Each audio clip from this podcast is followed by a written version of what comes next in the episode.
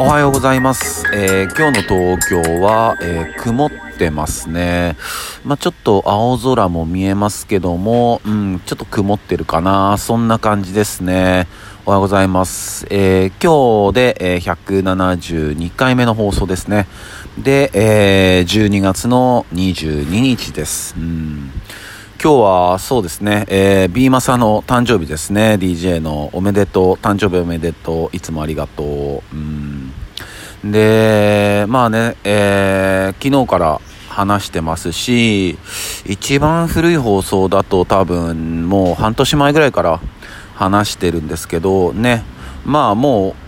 うお気づきの方はお気づきだと思います。えー今日から、えー風の時代に突入しましたね。うん、なんかね、えー6月くらいかこの話してて、で、まあ自分の中でも結構意識的に動いてたところはあるんですけど、その話してた日が、まあもう今日になったっていうか、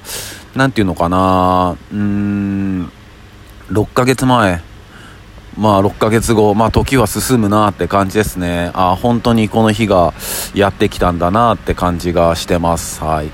で、さっき、まあ家で、今ちょっと外で収録してるんですけど、さっき家出た時に、まあ雲の合間から、まあ若干ね、太陽が一瞬差した時に、なんかすごい神々しかったですね。うん。で、まあちょっと調べてみると、この、転換今グレートコンジャンクションが起こって、まあ、時代が変わったんですけどその前はどうも1780年ぐらいからずっと地の時代が続いてたっていうね、うん、だから僕たちは今すごい人類史においてもなんか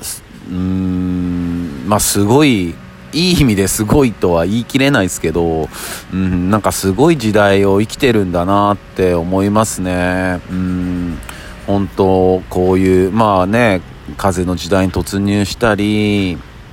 あとはコロナっちがあったり、ね、本当にいろんな変換が起こってて、うん、すごい時代を生きてるなと思いますね。うんで、やっぱり、まあ、風の時代のことはいろいろ話してますし、まあ、調べていただいたらいろいろと出てくると思うんですけど、